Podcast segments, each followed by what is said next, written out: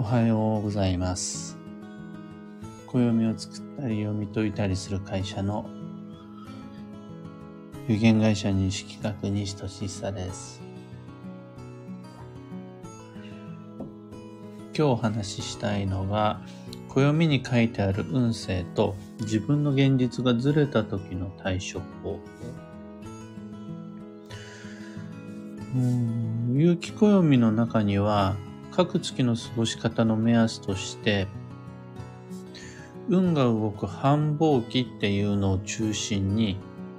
その前運が動き始める助走それと一時的な停滞期としての休息っていうのを各月3つの運勢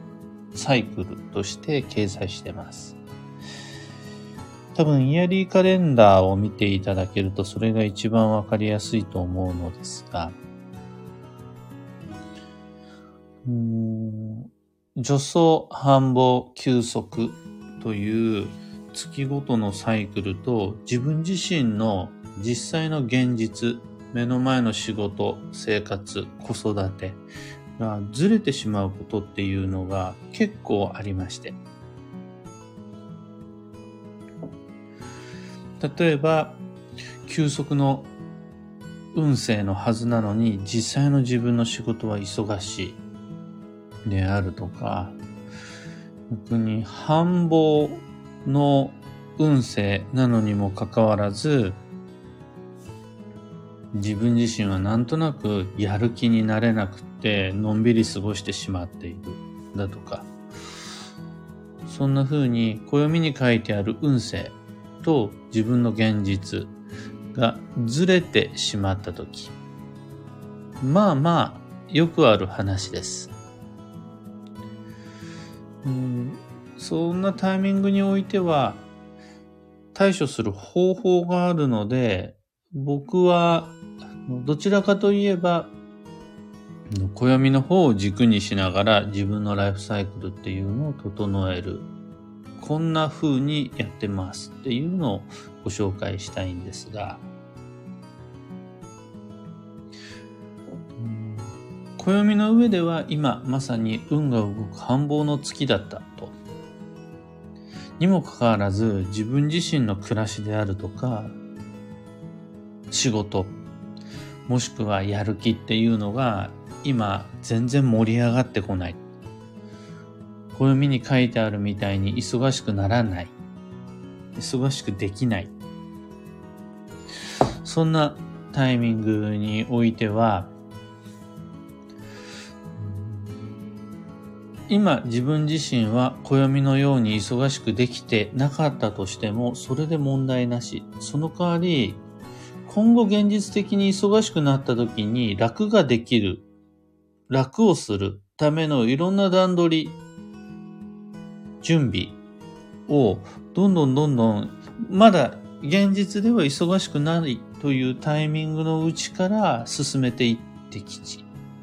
です。うん。暦の通りの繁忙でなくても良いので、やる気を出さなくていいん。で、本番はまだ先なので、その代わり今後忙しくなった、今後暦のように忙しくなった時のために様々な段取りを整えておくことができると、自然と暦の流れと自分の運勢っていうのはリンクしていきます。それに対してですね、今度逆。暦の上では今まさに休息期、補給優先っていうのをできるといいね。暦の上では停滞の時なんだから今落ち着けるといいねっていうふうに運勢としては書いてあるのに、現実の自分の現場っていうのは繁忙でバタバタしてしまっているという方。休みたいのに休めない。休むべき時に仕事が入ってしまう。子育ての予定が満載でっていう風にずれてしまう場合。そんな場合は、もうやんなくちゃならないことがあるのは仕方がないし、目の前の流れに逆らっても仕方がない。もう逆にそれは運が悪くなってしまうので、もうすでに終わらせてある段取りっていうのを活かし、慌てず目の前の課題に取り組んできちっていうのがポイントです。今から忙しくなるようなことを始めるのではなくって、もうすでにあった忙しさのかけら、もう仕掛かりの仕事、しゃあないやらなくちゃならない現実、こっちを優先して、そ、それをやって、あったことをやってきちっていう感じです。もう無理に強引に忙しくないようにする。急に様々なことを手放して休んでしまうというのではなくて、もう、忙しくなるような自分の流れっていうのを優先するんだけれども、新しく忙しくなるようなことを増やさない。で、やんなくちゃならないことを一個ずつ片付けていくことで、少しだけ終わった分だけ手を抜く余地っていうのが生まれていきます。それであの、休息の流れを引き寄せるっていう感じです。で例え話をするならば、まだ先だと思っていたディナーが予定より早く、かなり早くなってしまって、はい、もう今から夕食ですってなっちゃった場合、急に忙しくなるわけです。でそっからいきなりフレンチのフルコースを作ろうとすると、より忙しくなっちゃうんで、流れが乱れちゃう。そうするともう多分、あ、もう今から夕食ってなったとしても、冷蔵庫の中開けてみれば、もうすでに買ってあった何かがあるはず。冷蔵庫の中何もなかった。だったら、棚を調べてみて、レトルトであるとか、あとは、カップラーメンとかがあるかもしれない。もうすでにあったそっちを活かして対応していくのがいいです。いや、冷蔵庫の中開けても棚の中調べても何もないよって言うんだったら、あ、もうじゃあ今日はウーバーイーツみたいな感じ。うん、もうじゃピザ取っちゃおうよ。であるとか、しゃあない。今日はもうスーパーになんかお惣菜買ってきて食べちゃおう。みたいな感じでもいいです。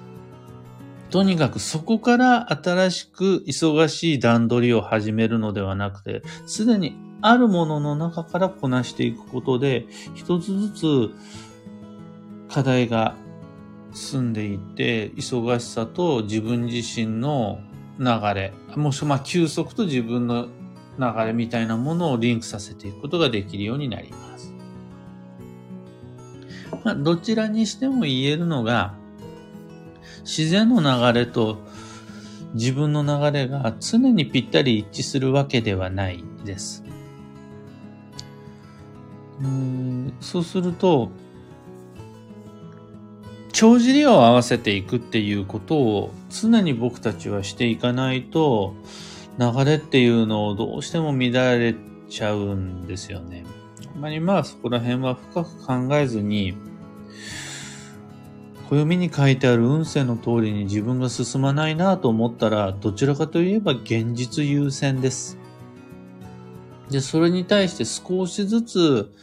暦の流れにリンクさせていくことができるように、自分自身の流れの方から少しずつグラデーションを作っていくことができると、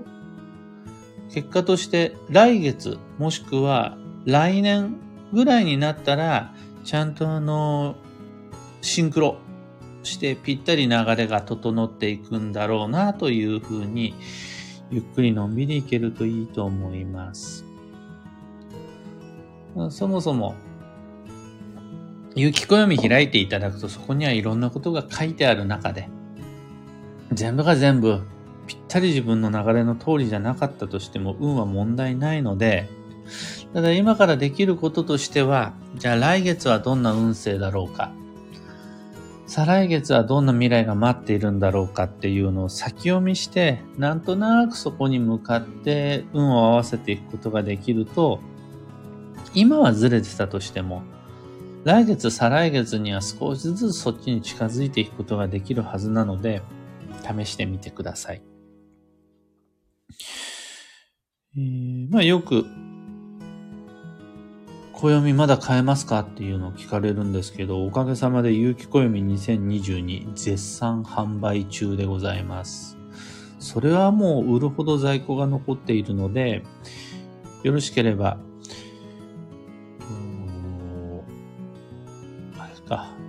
ツイッターのスペースで今これを聞いていただいている方は、後でツイツイートでご購入のリンク先を貼り付けておきます。スタンド FM にてこちら今聞いていただいている方には、の、どっかに貼り付けておきます。暦のご購入リンク先。というわけで朝からお付き合いいただきありがとうございました。なんとなく今日も良い日になるように、素敵な未来がきっと待っているので、穏やかに進んでまいりましょう。それでは皆様、いってらっしゃいませ。さらばです。